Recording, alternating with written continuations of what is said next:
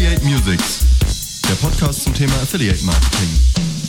Heiße Infos und News für Affiliates, Advertiser, Netzwerke und Agenturen. Von und mit Markus Kellermann. Affiliate Musics. Hallo und herzlich willkommen zur 56. Ausgabe von Affiliate Musics, dem Podcast zum Thema Affiliate Marketing hier auf der Termfrequenz. Und wir haben wieder viele spannende Themen für euch vorbereitet in der heutigen Sendung. Und das Hauptthema ist ein Interview mit dem Johannes Schabak, einem der Gründer von Ladenzeile.de und Visual Meta. Und wir haben im Vorfeld ein Interview aufgezeichnet zum Thema Chatbots, mit dem sich Visual äh, Meta sehr intensiv beschäftigt und dazu auch einen Vortrag auf der Affiliate Conference am 9. November präsentiert.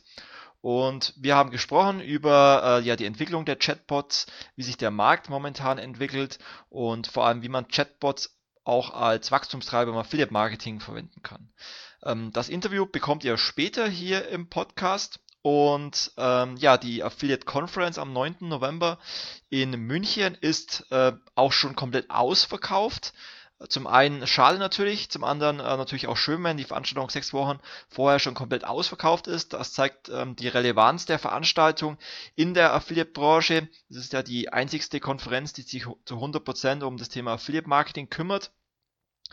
Und ähm, am Abend findet ja dann auch die Affiliate Networks im äh, Airbräu statt mit über 400 Teilnehmern. Und wir haben noch ein aller, aller, allerletztes Ticket für euch für die Affiliate Conference inklusive der Abendveranstaltung Affiliate Networks. Und dieses Ticket verlosen wir heute am Ende des Interviews mit Johannes Schabak, um euch auch einen kleinen Anreiz zu, äh, zu geben, bis am Ende der Sendung zuzuhören. Und wie wir das Ticket verlosen, erfahrt ihr dann am Ende der Sendung. Also auf jeden Fall bis zum Ende den Podcast heute anhören. Doch zuvor haben wir noch ein paar andere Themen. Zum einen haben wir in der letzten Ausgabe von Affiliate Musics über die Fusion von Avon und Affiliate gesprochen, zusammen mit dem Christian Boris Schmidt. Wir haben auch sehr viel äh, Feedback bekommen zu der Sendung. Anscheinend hat euch das Interview auch ähm, sehr gut gefallen und auch ähm, unser Feedback zur Fusion, unsere Meinung dazu. Und mittlerweile ist die Fusion auch vom Kartellamt äh, bestätigt worden. Das heißt, Anfang Oktober ähm, steht dann der Fusion nichts mehr im Wege. Ähm, wir haben es ja letztes Mal schon erzählt, Axel Springer hält dabei ähm, 80% und United Internet 20% der Anteile an neuem gemeinsamen Netzwerk. Und ähm, Avon hat mittlerweile auch ein, ähm, ja, eine äh, eine Checkliste bereitgestellt, wie denn ähm, ja diese Fusion dann zukünftig konkret ausschauen wird, weil ähm, ja viele doch äh, sich Fragen stellen, wie schaut es dann zukünftig genau aus. Und es wird wohl so sein, dass ähm, Affiliate die Marke komplett ähm, vom deutschen Markt verschwinden wird, was natürlich auch sehr schade ist, weil es eines der ältesten Netzwerke ähm, in Deutschland ist. Viele sich auch in die Technologie oder auch in das Interface äh, verliebt haben von Affiliate, aber letztendlich das ist der Markt. Äh, man muss sich auch an, an neue Sachen gewöhnen und ähm, letztendlich äh, kann sich aus dieser Fusion auch viel Positives für die Branche ergeben, aber wie gesagt, darüber haben wir in der letzten Sendung ausführlich gesprochen. Aber nichtsdestotrotz äh, bedeutet das, dass ähm, eben Affiliate komplett in Avon äh, integriert werden wird, ähnlich wie es ja momentan auch mit Zanox ist in Avon. Das heißt, ähm, bei Zanox ist es momentan so, dass alle neuen Programme, die neu starten, direkt bei Avon gestartet werden und dass auch nach und nach die Advertiser angehalten werden, ähm, das neue Avon-Tracking zu implementieren und dann irgendwann das Zanox-Tracking ähm, zu deaktivieren, dass dann zukünftig wirklich nur noch eine Plattform, nämlich die Avon-Plattform, ähm, genutzt werden wird. Und so soll es dann auch äh, zukünftig mit Affiliate laufen und die komplette Fusion soll dann bis 2019 abgeschlossen sein, wo es dann sozusagen kein Affiliate äh, in Deutschland mehr geben wird, sondern nur noch äh, Avon. Aber bis dahin ist da auf jeden Fall noch ein, ein bisschen Zeit. Ähm, ein wichtiger Punkt, der auch in diesem Factsheet äh, kommuniziert wurde, ist, dass alle Konditionen und AGBs ähm, auch nach dem Zusammenschluss gelten werden. Also wenn ein Advertiser bei Affiliate Sonderkonditionen hat, ähm, sowohl was äh, die monatlichen Kosten als auch gewisse variable Anteile äh, anbelangt, dann sollen diese auch weiterhin Gültigkeit haben. Und dann ähm, steht natürlich auch noch drin, wie es ausschaut mit Neustarts von Programmen. Hier ist es so, wenn Verträge mit Affiliate momentan in der Setup-Phase sind, dann werden diese auch ähm, noch weiter bei Affiliate gestartet. Also es ist nicht so momentan, dass äh, neue Programme bei Affiliate jetzt direkt bei Avon gestartet werden, so wie es zum Beispiel bei Zanox der Fall ist, sondern neue Verträge werden auch weiterhin erstmal bei Affiliate gestartet als äh, Übergangslösung. Dann ein wichtiger Punkt, den ja auch viele beschäftigt haben, wie schaut es mit den Büros aus? Auch hier wurde in dem Factsheet äh, festgehalten, dass äh, die Account Manager bestehen bleiben werden, dass es keine Entlassungen geben wird, was ja auf jeden Fall sehr positiv ist. Ähm, die Büros sollen auch in allen Städten bestehen bleiben. Ähm, das heißt, es wird dann zukünftig Büros eben in Berlin, in München und ja auch in Köln geben, was auch weiter ausgebaut werden soll. Und das ist auf jeden Fall auch sehr positiv.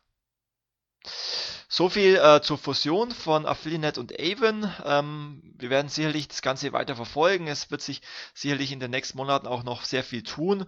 Und auf der Affiliate Conference gibt es ja auch einen neuen Ausstellerbereich mit einem Stand von Affiliate und Avon. Und da habt ihr auch die Möglichkeit, dann direkt vor Ort mit den Verantwortlichen zu sprechen. Es werden auch die äh, Managing Directors von Affiliate mit dem Martin Ries und von Affiliate ähm, von, äh, mit dem ähm, Dino Leupold von Löwenthal vor Ort sein und da habt ihr sicherlich auch die Möglichkeit, nochmal mit allen Verantwortlichen zu sprechen, wenn ihr Fragen habt oder schaut einfach an dem Stand im Ausstellerbereich äh, vorbei, dann werden euch sicherlich auch alle Fragen beantwortet. Dann ein nächstes Thema, das werde ich allerdings in, die, äh, in den Blogbeitrag zum Podcast nochmal reinschreiben. Wir haben eine kleine Blogserie veröffentlicht zum Thema Affiliate Marketing for Beginners, was ja sehr relevant ist für äh, Advertiser, die bisher noch kein Affiliate-Programm haben und sich damit beschäftigen, äh, eben in, in Kürze ein Partnerprogramm zu starten. Und da haben wir eine dreiteilige Serie veröffentlicht. Ähm, welche Affiliates gibt es? Ähm, welche Traffic-Quellen gibt es? Worauf sollte man achten, wenn man ein Partnerprogramm startet? Also wie, was ist das richtige Netzwerk? Wie definiert man die Wunschpartner? Wie definiert man äh, Provisionen? Welche Werbemittel sollte man zur Verfügung stellen? Wie schaut die richtige Kommunikation aus? Und viele andere Themen. Aber auf diese dreiteilige Serie werde ich euch dann im Blogbeitrag hier ähm, nochmal den Link schicken, dass ihr euch die Serie nochmal genau durchlesen könnt. Vielleicht machen wir auch nochmal einen speziellen Podcast zum Thema Affiliate Marketing for Beginners. Wir hatten äh, vor langer Zeit hierzu schon mal einen Podcast. Ähm, falls euch dieses Thema intensiver beschäftigt, dann äh, schreibt doch hierzu einfach auch in die Kommentare.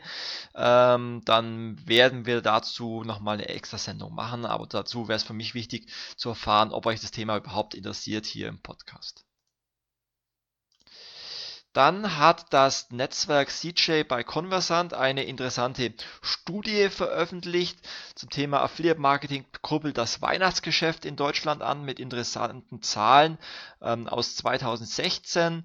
Hier wurden Netzwerkzahlen äh, analysiert aus den USA, UK, Frankreich und Deutschland mit interessanten äh, Erkenntnissen zum Beispiel, dass der ähm, Umsatz von globalen Advertisern und Publishern in Deutschland über Affiliate Marketing um 100% im Vergleich zum Vorjahr gestiegen ist im Weihnachtsgeschäft und die durchschnittliche Anzahl an Bestellungen sogar um 218% gestiegen ist.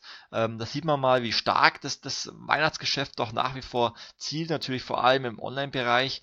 Ähm, dann wurden viele weitere interessante Zahlen veröffentlicht, zum Beispiel, dass in den USA mit 16% Umsatzwachstum äh, sozusagen an der Spitze liegt und diese Entwicklung eben vor allem an den starken Anstieg des durchschnittlichen Warenkorbs zurückzuführen ist. Dann im UK-Markt ähm, gab es ein Wachstum der Bestellungen um 12% und äh, verantwortlich dafür ist vor allem im Weihnachtsgeschäft der Black Friday und Cyber, äh, Cyber Monday, der vor allem in Europa immer mehr an Bedeutung ähm, gewinnt. In den USA und Großbritannien stieg die Anzahl der Aufträge an diesen beiden Tagen, also Black Friday und Cyber Monday, sogar um 76% in 2016 und in Deutschland wurde in 2016 am Black Friday sogar der höchste Umsatz während des gesamten Weihnachtsgeschäfts erzielt. Also auf jeden Fall ähm, sehr interessante Zahlen, die ihr euch mal durchlesen könnt. Ähm, werde ich euch auch im Blogbeitrag die Studie posten, dass ihr euch mal den kompletten Report downloaden könnt und euch diese Zahlen mal genauer anschauen könnt. Eine äh, weitere Studie hat äh, Avon veröffentlicht, nämlich geht es dabei um den globalen Wert des Affiliate Marketings. Ähm, solche Zahlen und Fakten sind ja immer sehr interessant und Avon hat hierzu Zahlen ermittelt aus den USA, Großbritannien, den Niederlanden und Frankreich, wie sich hier ähm, 2016 das Affiliate Marketing und die, die Werbeausgaben entwickelt haben. Und gerade in den USA äh, mit dem weltweit größten Wachstum von jährlich 10% ähm, liegt der Umsatz nach wie vor am höchsten. Es werden bis 2020 äh, Werbeausgaben in Höhe von 6,4 Milliarden Euro ähm, erwartet was natürlich ein riesiger Wert ist. Interessant finde ich hier auch ähm, die äh, Zahl, dass rund 80% der Advertiser in den USA ein Partnerprogramm betreiben und ca. 10% der kompletten Marketingausgaben in den Affiliate-Kanal investiert werden. Ich habe ja auch schon mal Zahlen gehört, dass ca. 20% der kompletten Umsätze von Amazon über Affiliate-Partner generiert werden. Wenn man das vergleicht, 80% der Advertiser in den USA haben ein Partnerprogramm mit den Zahlen aus Deutschland, wo laut iBusiness erst 3% der Online-Shops ein Partnerprogramm betreiben. Da sieht man, dass Deutschland nach wie vor trotz der äh, tollen Entwicklung in den letzten Jahren äh, doch noch sehr viel Nachholbedarf hat im Affiliate Marketing und anscheinend die Wichtigkeit noch nicht ähm, wirklich erkannt hat und die Chancen, die einem Online-Shop Affiliate Marketing bietet. Und ähm, da hoffe ich mal, dass hier das Bewusstsein bei den Advertisern auch in Deutschland noch weiter steigen wird. Und die Zahl in Amerika zeigt ja, wie relevant der Affiliate-Kanal gerade in so einem großen Markt wie in den USA dann doch ist.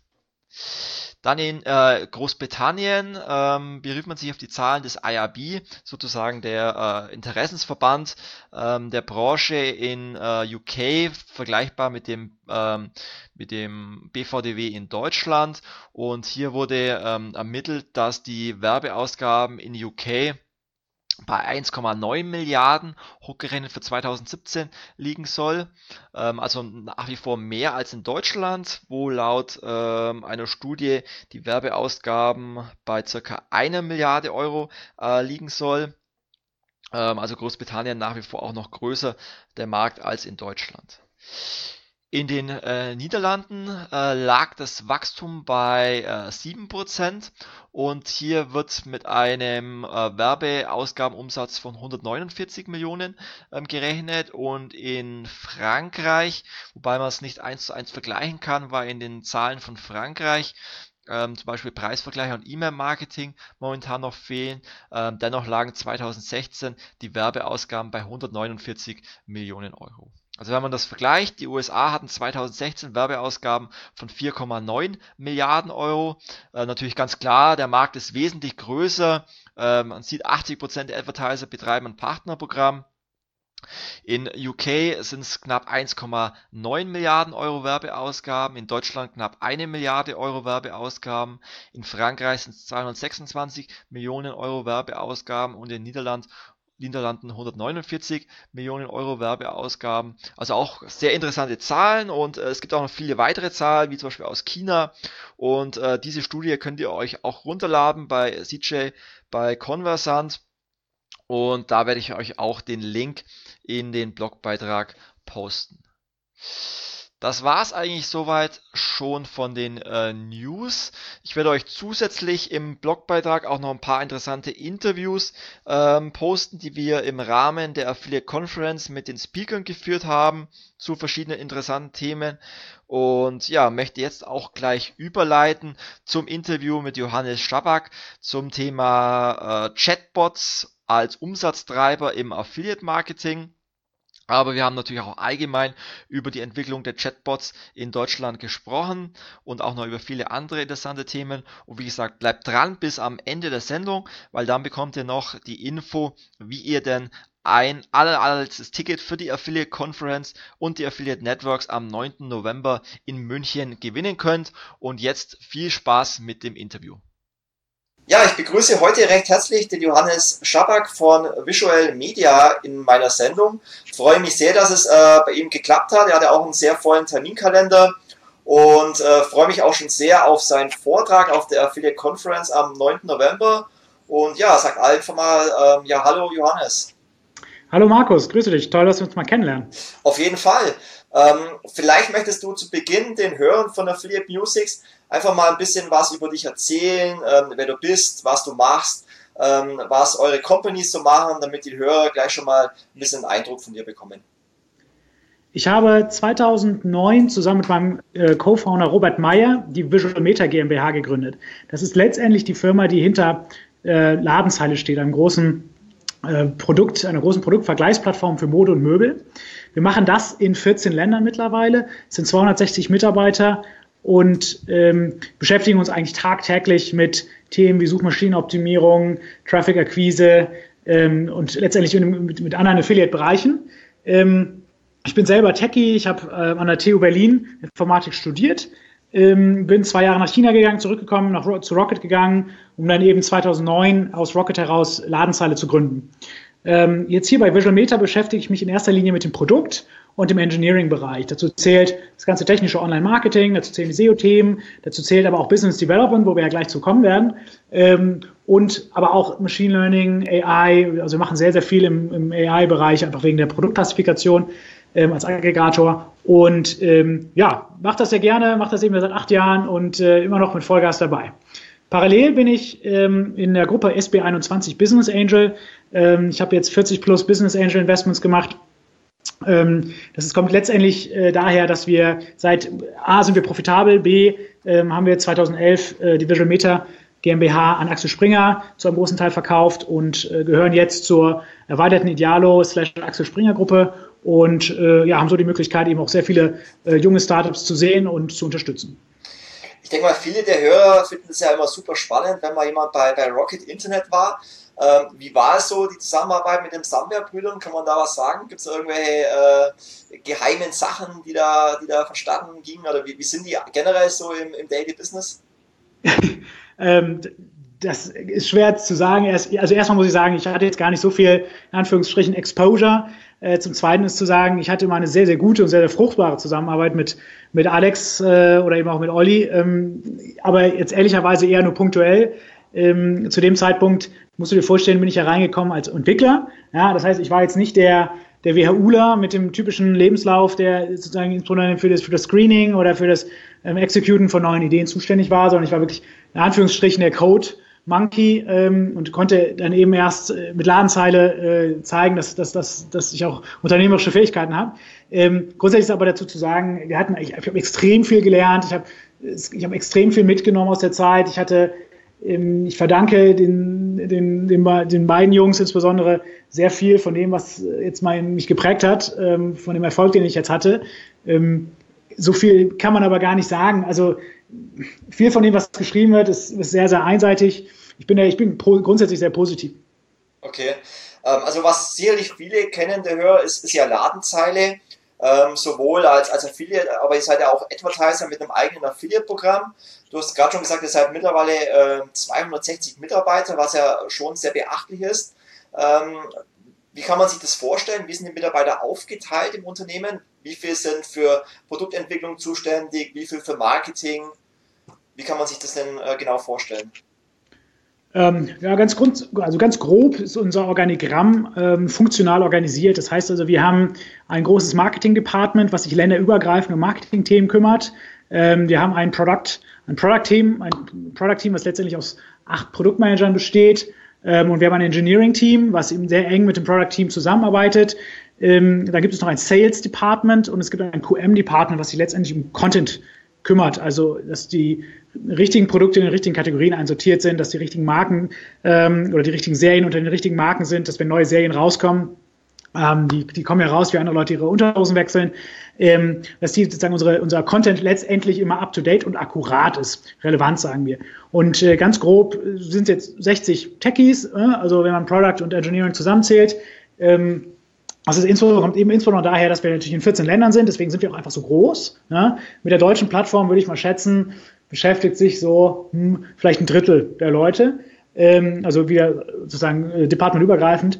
Ähm, ja, und das ist letztendlich eigentlich ähm, so, wie es funktioniert. Ne? Also der Robert Meyer und ich ähm, und auch der Johannes äh, Kotte, der als dritter Geschäftsführer seit zwei Jahren dabei ist, beschäftigen uns sehr ähm, stark fokussiert auf entsprechende Departments und auf entsprechende Themen. Ähm, und äh, versuchen da eigentlich auch mal sehr weit runterzugehen und die Themen relativ weit unten zu verstehen. Ähm, und äh, ja, glauben so, dass das so ein bisschen unser, äh, unser eins, eine unserer Kernstärken ist, wie Visual Meta äh, bisher erfolgreich sein konnte. Und tretet ihr dann in anderen Ländern mit einem anderen Brand auf oder ist Ladenzeile euer, euer Hauptbrand in allen Ländern? In der Tat benutzen wir international die Brand Shop Alike. Ähm, außer in Österreich und Deutschland, da verwenden wir eben Ladenzeile. In Brasilien heißen wir Umsulugar. Okay. Und was sind so eure Fokusländer momentan? Die größten Länder sind auch wirklich die europäischen großen Länder, ne? also Frankreich, Italien, Spanien. Ähm, interessanterweise wegen hoher CPC-Niveaus sind natürlich auch die Nordics interessant. Ähm, ehrlicherweise, wenn du jetzt mal schaust in der Traffic-Akquise, tun sich die osteuropäischen Länder sehr, sehr gut und sehr, sehr vor aktuell. Also Fokus ist immer relativ, ne? worauf du fokus. Wenn du jetzt wirklich nur auf die Größe schaust, dann sind es die großen europäischen Länder.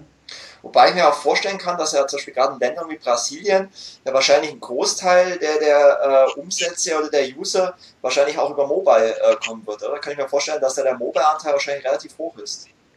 Der Mobile-Share ist auf den einzelnen Assets in der Tat unterschiedlich. Brasilien ist in der Tat, wie eigentlich alle südamerikanischen Länder, sehr, sehr mobile-affin. Ähm, aber durchaus auch in osteuropäischen Ländern ist ziemlich, ein ziemlich hoher Mobile-Anteil. Was uns immer wieder überrascht, ist der doch relativ geringe Tablet-Anteil. Ähm, genau, grundsätzlich kann man immer sagen, so 53, 55 Prozent im Schnitt Mobile, ähm, geht dann aber auch mal auf 60, 70 hoch, in, jetzt, wie du schon gerade richtig sagtest, in äh, südamerikanischen Ländern.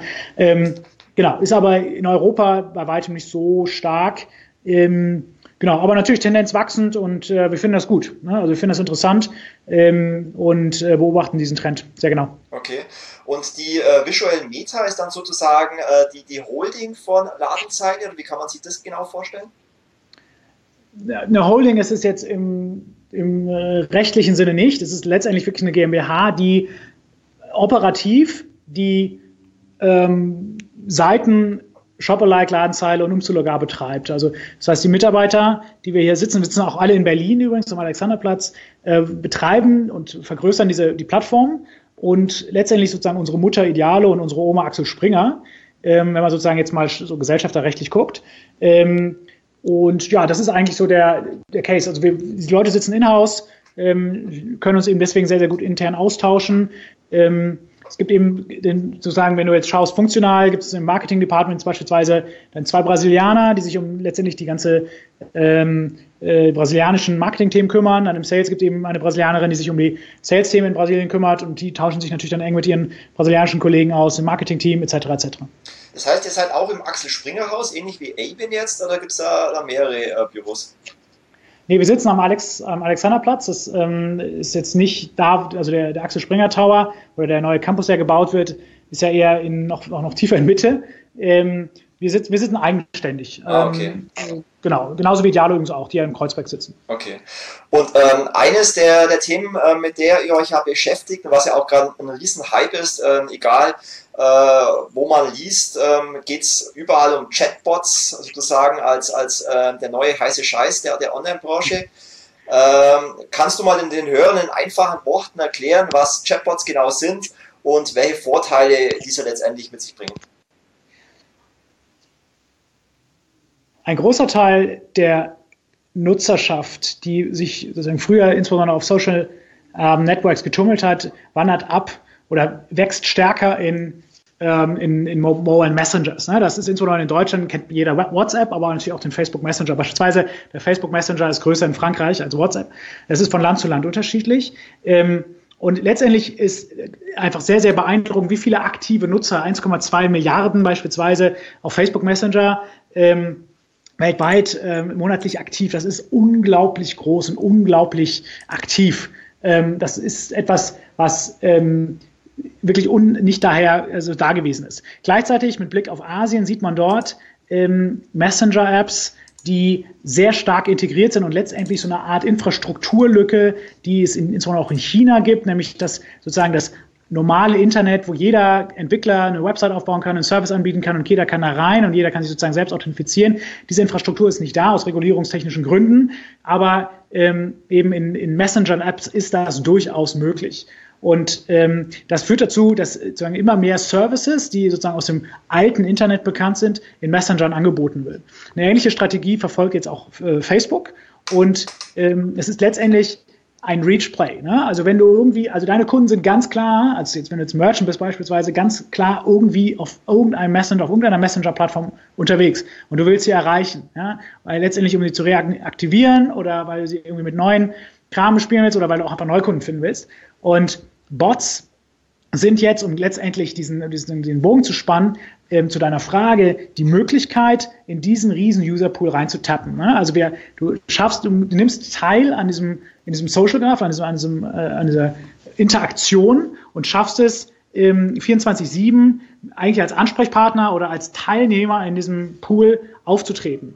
Und das machen manche, da gibt es ja relativ viele Bots, die aktuell schon aktiv sind. Das machen manche besser, machen manche schlechter. Aber es ist ziemlich klar, dass in dem Moment jemand es schafft, einen Bot zu bauen, der ähm, dem sozusagen auf ganz natürliche Art und Weise mit Kunden kommunizieren kann, dass dem äh, Welt offen steht für alle möglichen äh, Modelle, sei es angefangen von Empfehlungen über Werbung, über ähm, Beratung, aber auch Post-Sale-Beratung, also Customer Care, ähm, etc. etc. Und das ist letztendlich das, dann einfach sozusagen die schiere Masse an Usern aktuell sich auf diesen Plattformen bewegt, warum wir sehr stark darauf setzen und warum auch eben eine Menge andere Firmen sich sehr für dieses Bot-Thema interessieren. Also, also ich glaube, da gibt es gibt ja äh, verschiedene Arten von Chatbots. Es gibt ja diejenigen, äh, die man relativ einfach manuell programmieren kann, also wo man sozusagen so eine Art Pfad und Zuweisung von Fragen und passenden Antworten äh, hinterlegen kann, wie jetzt zum Beispiel, also ich kenne da zwei manychat.com oder chatfoolbot.com, da kann man dann äh, wie in einem ACM dann eben äh, Fragen hinterlegen und dann passende Antworten dazu. Aber ähm, es gibt ja auch diejenigen, die man wirklich ähm, mit maschinellem Lernen so automatisiert ähm, erstellen kann, dass sie auch automatisiert agieren und dazulernen. Und ich glaube, das ist ja auch ein Thema, mit dem du dich ähm, sehr beschäftigst, mit diesem äh, Machine Learning. Und ähm, das ist ja natürlich nochmal äh, ganz anders, wenn man jetzt wirklich so, so einen äh, Pfad hat, wo man einfach Fragen, Antworten hinterlegen kann oder wirklich einen, einen Chatbot programmiert, der wirklich äh, von selber sich weiterentwickelt. Ähm, wo liegen denn da so zwischen den unterschiedlichen Chatbot-Mechanismen so die Vor- und Nachteile? Also wie kann man das äh, ja, vergleichen miteinander?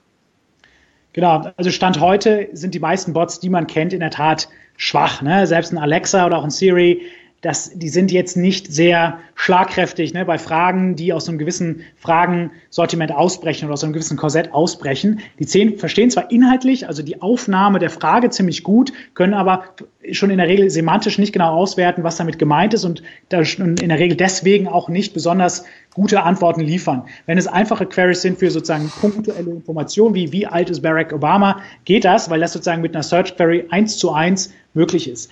Das, der Grund ist, dass die aktuellen Bots sehr stark auf Regeln basiert. Ja? Also da baut jemand ein Regelwerk, if then else, also wenn diese Frage kommt, dann antworte das. Oder man macht so, so, so Template-Matching oder so Gap-Filling Gap und man versucht Lückentexte zu füllen. Also man versucht irgendwie bestimmte Sätze auf Fragen zu mappen, wie ich habe, ähm, wo ist mein Paket, Fragezeichen, oder wo ist mein Paket geblieben, Fragezeichen.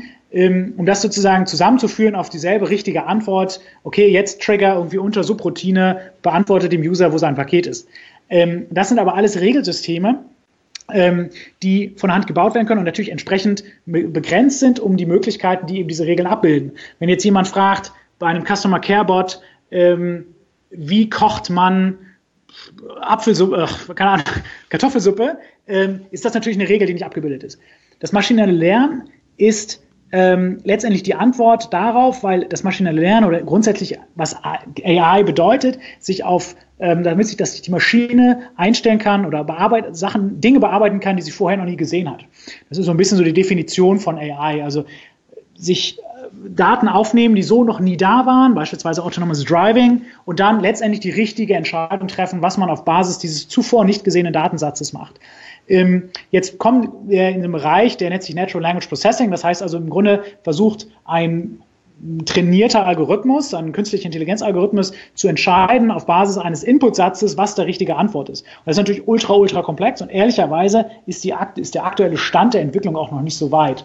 Ähm, und glauben, dass in den nächsten fünf bis zehn Jahren man aber diese Brücke geschlagen bekommt, letztendlich aus diesem ähm, sozusagen ein, ein, holistisches System zu trainieren, das eben ein Bot oder eben sozusagen auf Basis eines Inputsatzes, einer Frage oder vielleicht auch mehrerer Sätze, eines Paragraphen, eine vernünftige, inhaltlich zusammenhängende Antwort generiert werden kann. Die Einzelteile, die Einzelschritte, die dafür notwendig sind, also sprich das Verstehen, das syntaktische Verstehen, das semantische Verstehen, dann das Raussuchen aus einer Datenbank, vielleicht auch das Zusammenführen sogar schon, also das Reasoning, der, das Zusammenziehen der, der Informationsstücke und dann das Generieren von Text. Diese Einzelelemente sind sehr, sehr gut erforscht und auch ähm, mal, funktionieren, aber das Zusammenfügen, das große Ganze, das ist noch nicht so weit. Und da sind natürlich die ganzen GAFAs, also die, großen Google, Apple, Amazon, Facebook und so weiter etc. unterwegs und wollen natürlich dieses Problem lösen. Was uns dann im Übrigen ja auch einer, wie man so schön sagt, General AI, also einer Grund, einer generellen AI, die nicht so eingeschränkt ist auf irgendwie Chess-Playing oder auf, weiß nicht, Autofahren oder eben auf, auf irgendwie Go-Spielen eingeschränkt, sondern eben grundsätzlich Common Sense anwenden kann und auch alltägliche Fragen beantworten kann. Und äh, wie viele Leute sitzen da bei euch momentan? Also wie viele Entwickler äh, programmieren da momentan an, an eurem Chatbot?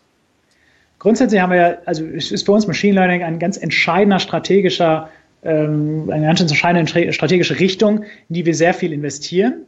Ähm, jetzt innerhalb unseres Chatbots-Teams ähm, sind wir aktuell nur noch zwei Entwickler, was aber daran liegt, dass die darunter liegende Tech da ist und wir letztendlich äh, in Anführungsstrichen nur noch sozusagen customizen auf bestimmte Kunden.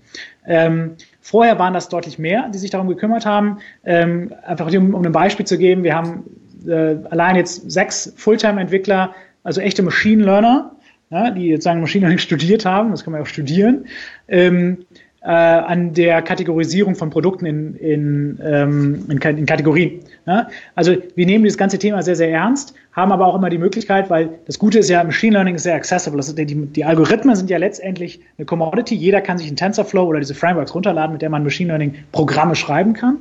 Äh, aber die Daten, die man braucht, um es letztendlich ein gutes Modell zu trainieren, um eine schlaue Maschine zu trainieren, die sind in der Regel exklusiv, ähm, sodass wir immer schauen, dass wir unsere Machine Learner in dem Moment, wo sie so eine äh, Software gebaut haben, wieder auf was anderes setzen können, weil wir dann anfangen, die Maschine zu trainieren. Und da muss natürlich dann kein Entwickler dabei sein, sondern wird, spricht man auch vom Bot-Training, dann wird letztendlich diese Maschine trainieren. Okay.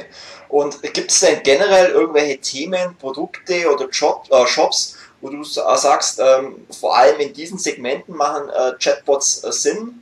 Weil ich denke mal, es eignet sich ja jetzt nicht unbedingt für, für jedes Thema. Es gibt ja bestimmt Themen, die äh, eher für, für, Chatbots geeignet sind. Genau. Ähm, das, ein guter, gutes Beispiel ist immer, wenn du dir Siri und Alexa oder Google Assistant anschaust. Ne? Was, was sind letztendlich die dort großen Skills. Also letztendlich ist ja ein Amazon Echo auch nichts anderes als eine gewisse Plattform, auf der Apps, also sogenannte Skills, verkauft werden. Ähm, was du dir, wenn du anschaust, was ist, wird, was wird da groß, äh, was, was, welche, welche Skills, welche Apps sind da populär? Und das sind ganz häufig sind das Apps, die aktuell, Stand heute, ähm, noch relativ doof sind, also Nachrichten-Apps, Wetter-Apps, ähm, so Listen-Apps, To-Do-Listen-Apps, Witze-Erzähl-Apps, sowas. Na, das ist heute populär. Langfristig macht aber natürlich immer das Sinn, äh, zu ersetzen, wo du als normaler Mensch den Hörer in die Hand nehmen würdest und irgendwie anzurufen. Also zum Beispiel Online-Banking, ja, weil irgendwie dann du hast deine PIN verloren oder dreimal falsch eingegeben, jetzt brauchst, du das irgendwie resetten. Oder du willst irgendwie, rufst den Online-Shop an, weil dein Paket beschädigt angekommen ist und du fragst dich jetzt, was wolltest du machen, wie sollst du es zurückschicken. Ähm, oder du willst eine Reise buchen, bist ja aber unsicher, wie jetzt du vom, wie du vom Airport zu dem Hotel kommst oder sowas. Ähm, also eigentlich das, wo du heutzutage den, den, Hörer in die Hand nimmst. Das ist eigentlich letztendlich das, wofür sich Chatbots oder überhaupt grundsätzlich diese Agenten, wie man auch sagt, äh, eignen werden. Mhm. Ähm, um mal so ein bisschen den Bogen zu spannen, um zum Thema ähm, Affiliate Marketing, darum geht es ja letztendlich auch in unserem Podcast. Also wo ich mir zum Beispiel Chatbots äh, sehr gut vorstellen könnte, ist, wie du schon gesagt hast, zum Beispiel im Reisebereich aber zum Beispiel auch im, im Telco-Bereich, also zum Beispiel irgendwelche äh, Tarifbots äh, für Handyverträge, wo man irgendwelche Kündigungsreminder erstellen könnte oder auch irgendwelche äh, Affiliate-Bots für Fußballwetten ähm, oder zum Beispiel irgendwelche äh, Bots für, für die Immobiliensuche. Also da gibt es ja viele, viele Themen, wo, wo solche Bots äh, sehr geeignet wären. Und ähm, ihr seid ja selber auch als, als Affiliate oder Advertiser mit Ladenzeile aktiv. Wie nutzt ihr momentan äh, konkret auch bereits Chatbots, um damit vielleicht auch Provisionen zu verdienen oder vielleicht auch die Conversion zu steigern? Was, was sind da bisher eure Erfahrungen? Wir experimentieren ziemlich viel mit unserem eigenen Bot. Zum einen natürlich, weil wir, ähm, das ist ja letztendlich ähm, das, was wir auch verkaufen wollen, diesen Bot äh, bereitstellen wollen für Merchants. Ähm, wir experimentieren aber mit demselben Bot natürlich auch für uns selbst und ähm, hatten beispielsweise mal auch witzigerweise im Rahmen eines Hackathon-Projektes ähm, einen Bot, der letztendlich den Käufer berät, während er auf unserer Seite surft. Ne? Also ähm, unten rechts poppt dann irgendwann auf, hallo, ich bin Lara, ähm, wie kann ich dir helfen? Auch mit Spracheingabe und hat dann letztendlich auf Basis des aktuellen Journeys dann relativ schnell verstanden, okay, die Person hat eben Schuhgröße X ähm, und ist offensichtlich eine Dame und hat dann angefangen vorzuschlagen oder versucht, ihr letztendlich weitere Filtermöglichkeiten äh, zu geben, die ähm, dem Kunden äh, die Möglichkeit gibt, sozusagen noch schneller und also genauere Auswahl zu finden und letztendlich den, die Auswahl noch relevanter zu gestalten. Ähm, und das hat, ähm, das haben wir über, das haben wir ausgerollt, haben wir auch getestet. Das war leider wurde das nicht so stark angenommen, wie wir das erhofft hatten, weil ich glaube, die Leute nicht ganz gecheckt haben, dass das, dass da kein Mensch hinter ist. Und ähm, jetzt muss man auch sagen, die Qualität, muss man auch ehrlich sagen, war auch noch nicht so hoch, äh, dass, dass das total engaging war. Ähm, weil die teilweise Sachen missverstanden haben. Ne? Ich sprach ja gerade von regelbasierten Bots. Und ähm, so, und deswegen, was wir jetzt aktuell sehr stark machen, womit wir auch gute Erfahrungen machen, ist, wir haben eben sehr, sehr viele Facebook-Fans, wir haben sehr, sehr viele sozusagen über den Messenger ansprechbare Kunden und benutzen letztendlich den Messenger als eine Art CRM-Tool. Ja, das Tolle ist eben in dem Moment, wo du ihn, wo du einen Kunden hast auf Facebook Messenger, kennst du ja alles über den de facto, also zumindest den Namen und kannst ihn eben auch sofort in eine Konversation äh, verwickeln. Und wir können jetzt recht gut ausgesteuert über den Facebook Messenger Werbung ausspielen, was letztendlich ein besserer Newsletter ist. Und äh, damit äh, letztendlich steigern wir natürlich unseren Reach reaktivieren Kunden, kostet uns nichts ähm, und äh, können dann letztendlich diesen Traffic ähm, auch wieder verkaufen an unsere Partnershops. Okay. Du hast gerade gesagt, ihr wollt äh, zukünftig euren äh, Chatbot auch Merchants zur Verfügung stellen. Wie kann man sich das konkret vorstellen? Äh, welcher Aufwand steckt dahinter, so einen Chatbot in, in sein System zu integrieren? Was muss da ein Merchant konkret machen dafür? Es gibt zwei Modelle. Es gibt einmal das Modell, dass wir dem Merchant anbieten, dass er sein, sein Produkt Inventory, also sein Produktkatalog, durchsuchbar machen können über einen Chatbot. Das heißt also letztendlich kann er sich das so vorstellen, dass der Facebook Messenger ein zweites Frontend darstellt. Ne, weil du hast natürlich einen Medienbruch, wenn du einen Kunden hast, der ist irgendwie in Facebook Messenger ultra aktiv und dann muss er aber auf so eine blöde alte Website gehen, um irgendwie den Content zu durchsuchen. Sondern wenn du überhaupt gar keine Mobile-Website hast, dann kannst du sozusagen das Leapfroggen und gleich direkt in den Facebook Messenger gehen. Also das ist das erste Modell, das Bereitstellen des Inventories, das, das, ne, die Produktangebote im, äh, oder die Navigation des Produktkataloges im Facebook Messenger. Ähm, der Facebook Messenger, muss man dazu wissen, er hat, ähm, besteht ja nicht nur aus reinen Textkonversationen, sondern durchaus durch interaktiven, auch aus interaktiven Elementen, so kleinen Buttons und Bildern, sodass auch man eine gute Mischung aus Konversation, also geschriebenem Text, ähm, und interaktiven Elementen, also angezeigten Buttons, ähm, herstellen kann und sogar einen ganz coolen Userflow herstellen kann. Das zweite Modell ist, dass man das ist interessanterweise naheliegender für viele ähm, Online-Shops, man ähm, häufig gestellte Fragen ähm, beantworten kann. Also letztendlich so eine Art FAQ.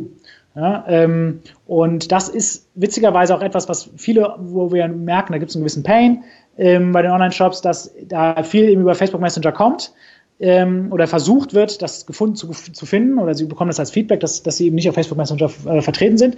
Und die Leute wollen halt natürlich sofort eine Antwort ähm, zu einer Frage, die, wie es immer so ist, ne, im Customer Care 80 Prozent der Fragen hat man schon mal gehört, oder wahrscheinlich sogar mehr.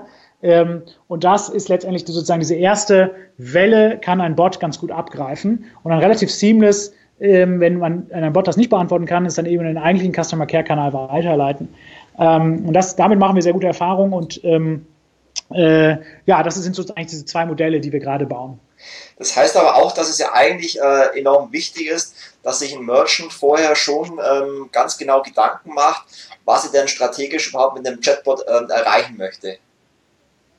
Klar, aber der, der, Merchant sollte sowieso wissen, dass die, die Zukunft auf den, auf den Messengern liegt und ähm, dem muss auch klar sein, dass ähm, sozusagen das Web, so wie wir es kennen, auch das Mobile Web, so wie wir es kennen, sich drastisch verändert und äh, letztendlich sozusagen Silos entstehen, ne, wo, wo die Nutzer sich tummeln. Und man muss eben dort die Nutzer abholen. Ähm, und das, da dessen aus, sozusagen aus dieser Consideration heraus ist eigentlich ein, ähm, ein schlauer Merchant ähm, ziemlich schnell bei dieser Transferleistung dabei, sich zu überlegen, okay, wie kann ich jetzt, wie kann ich so eine Plattform als Opportunity für mich nutzen, als Möglichkeit, mehr Sales zu generieren ähm, und kommt dann ziemlich schnell auf, okay, ich brauche einen Bot. Und dann stehen wir bereit. Und ab welcher Größenordnung eines, eines Merchants äh, lohnt sich sowas? Also von, von, von welchen Kosten, von welchen Aufwänden ähm, ja, spricht man da so? Äh, das ist eine gute Frage. Ich glaube, dass ähm, es also letztendlich ist, ist, ist es relativ egal, wie groß du bist. Wenn du jetzt natürlich ein Inventory hast, was irgendwie aus drei äh, Kaffeesorten besteht, dann ist das schwierig. Grundsätzlich macht es aber, gibt es eigentlich keine Größenbeschränkung, weil du möglicherweise vielleicht im klassischen Web nicht groß bist, aber eigentlich ein Hidden Champion werden kannst auf Facebook Messenger. Ähm, oder zumindest in der Traffic-Akquise ein Hidden Champion werden kannst, weil du diesen Kanal für dich entdeckst. Und ähm, es gibt ja durchaus auch Boutiquen, die ähm, wo wirklich der Eigentümer selbst über Facebook Messenger oder auch über WhatsApp äh, den Kunden berät und er dann der Kunde noch wirklich kauft, ne, um sozusagen äh, da auch wirklich ein Mensch dazwischen ist, beispielsweise bei einer großen Reise. Das gibt es durchaus. Ähm, aber äh, grundsätzlich gibt es da eigentlich keinen also natürlich nimmt der Effekt, also sozusagen der, der, der, der, sag ich mal, der ROI, der, der positiver, je größer oder die je besser die Einsparungen werden nach hinten raus, äh, je größer das Unternehmen ist, ähm, je größer der Reach ist. Ähm, aber letztendlich ist das gar nicht so. Ich würde eher sagen, die Opportunity, dass du damit sehr stark wachsen kannst und dass du sehr viel machen kannst, ist fast entscheidender als die Überlegung, wie groß muss ich sein, damit sich das lohnt. Also aktuell äh, weisen wir niemanden ab, weil er irgendwie zu klein wäre oder so. Okay, das ist ja auf jeden Fall sehr spannend, weil es gibt ja auch viele Unternehmen, die denken sich dann, ähm, okay, es gibt Chatbots, das ist ein riesenkomplexes Thema, also muss es auch äh, enorm teuer sein und äh, trauen sich dann vielleicht gar nicht mit dem Thema zu beschäftigen, weil sie einfach meinen, sie sind zu klein. Aber von dem her ist es ja schon mal ganz interessant, dass du sagst, äh, ihr weist da keinen ab und ihr spricht da mit jedem und es ist generell äh, für jedes Unternehmen relevant. Ähm, was auch ganz spannend ist, wir haben ja im Vorfeld bereits äh, ja auch ein Interview geführt auf, auf äh, dem Blog von affiliateconference.de und haben da auch über Zukunftstrends äh, im Affiliate Marketing gesprochen. Und äh, was du da auch geschrieben hast und beantwortet hast, war die Beobachtung, dass ihr momentan so eine äh, Konsolidierung feststellt der, der großen Marktplätze und der großen Werbeplattformen und äh, ja, dass, dass ihr sozusagen der Meinung seid, dass ähm, ja, es zukünftig große Chancen gibt im, im Affiliate-Marketing, eben für Chatbots, ganz klar, aber auch für äh, Virtual Reality. Kannst du da ein bisschen was dazu sagen, wo ihr da zukünftig die, die weiteren Chancen oder die weitere Entwicklung im Affiliate-Marketing seht? Genau, ich ähm, genau, bezog mich insbesondere mit bei dem Statement auf, jetzt gerade den, den Merger zwischen Affiliate und Awin. Ne? Awin war ja ursprünglich auch mal Affiliate Window und Xenox. Ähm, wir können jetzt innerhalb von Axel Springer das natürlich auch relativ eng sehen und, und wissen und wissen so die Considerations, warum das Sinn macht. Ähm, grundsätzlich glaube ich, ist es also sozusagen das klassische Web Publishing wird einfach immer schwieriger. Ich glaube, da, das ist ziemlich klar. Ähm, wir sehen, dass sozusagen du musst, um beispielsweise im, klassischen Suchmaschinenoptimierungsbereich gut zu ranken, brauchst du ein ultra tiefes äh, Produkt mit sehr viel Wertschöpfung, damit die Google dich noch als relevant einstuft. Ähm, das ist alles durch, das Thema. Ähm, Produkt ist das neue SEO. Und wir sehen eben, dass sozusagen auch immer mehr durch Mobile, sozusagen auch im Mobile sind die Conversion Rates nicht so hoch, das ist auch scheiße. Ähm, und du musst jetzt sagen, letztendlich muss man immer versuchen, und das ist so ein bisschen meine Sicht auf den, auf den Affiliate-Bereich, der ist letztendlich die Forefront, die Speerspitze der Innovation, was Kundenvermittlung angeht. Und wenn wir so das konsequent weiterdenken, dann tun sie eben ganz wundervolle neue Bereiche auf, äh, zu dem Virtual Reality absolut zählt. Ähm, früher war es sehr stark natürlich auch, auch Apps. Ich glaube auch immer noch, dass, dass, dass, da, dass da was geht. Ähm, aber auch Blockchaining. Ne? Also das sind alles solche Bereiche, die ich mir anschauen würde, ähm, wenn ich mir überlege, okay, wie kann ich jetzt eigentlich mein, mein Publishing-Business irgendwie vorantreiben. Virtual Reality, weil du die Frage gestellt hast, ist ähm, insbesondere im Pornbereich eine riesen Nummer ne, und wächst da ganz, ganz groß. Ähm, ganz ähnliches Prinzip, ne? eine Menge Leute, in dem Moment, wo du eine, also erstens muss man sagen, nicht alle Leute haben Stand heute, nicht, ne, haben keine Virtual Reality Brille. In dem Moment aber, wenn du eine Virtual Reality Brille aufhast, weißt du ganz genau, der Typ hat ultra viel Kohle, weil so ein Ding kostet 1000 Euro, ne? ja nicht ganz, ich glaube 700, also zum Beispiel so ein Oculus Rift. Ähm, und du, du setzt diese Brille so schnell wieder ab. Und es gibt jetzt sehr, sehr interessante Startups, die ähm, es genau versuchen, im Grunde in diese Brille reinzukommen und letztendlich äh, Inhalte quer zu finanzieren. Ne? Also klassisches Werbenetzwerk, ähm, aber auch äh, eben, ja, letztendlich auch wirklich Sales und, und klassische, sozusagen die normale Economy, die man kennt aus dem Affiliate-Bereich, abzubilden. Und ähm, jetzt habe ich eigentlich schon gesagt, das ist insbesondere im Porn-Bereich groß. Ähm, das ist aber auch im App-Bereich, also im Gaming-Bereich ziemlich groß. Also alles, was Entertainment-Traffic ist, äh, Video ist jetzt gerade, also klassisches Entertainment-Video ist gerade groß im Kommen.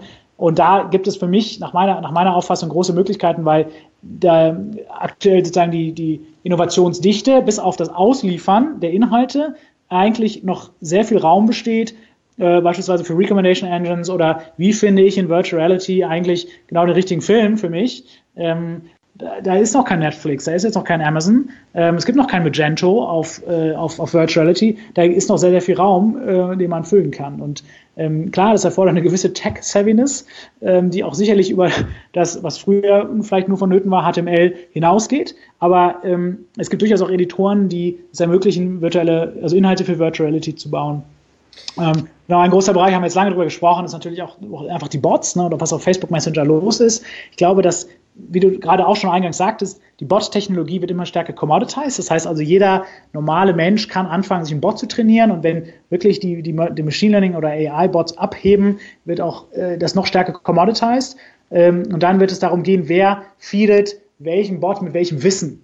Und ähm, dann ist sozusagen nicht mehr die Kunst, ihm irgendwie die richtige Antwort oder die richtige Grammatik beizubringen, sondern eher sozusagen dein Wissen, was du jetzt über einen ganz speziellen Bereich hast mitzugeben. Und ähm, wenn du jetzt der absolute Crack bist für RAM-Riegel, ja, und du eben weißt, DDR4 in der und der Kombination mit dem und dem Motherboard, dann musst, kannst du dieses Wissen dem Bot beibringen und kannst, ähm, ohne jetzt den, dich um den Bot eigentlich kümmern zu müssen, kannst eben darüber sehr, sehr gute Beraterbots beispielsweise bauen. Ja. Ähm, anderes, anderer Bereich ist sicherlich, aber liegt ein bisschen weiter weg, ist das Blockchaining. Blockchaining ist ja eigentlich ein Plattformkiller, der ähm, das Aufbauen einer Marketplace-Infrastruktur ähm, demokratisiert und jeder kann sich sozusagen seinen eigenen Marketplace bauen. Und da wird es sicherlich eine Menge Möglichkeiten geben, oder Handelsplätze zu erschaffen für den, die abstrusesten Sachen.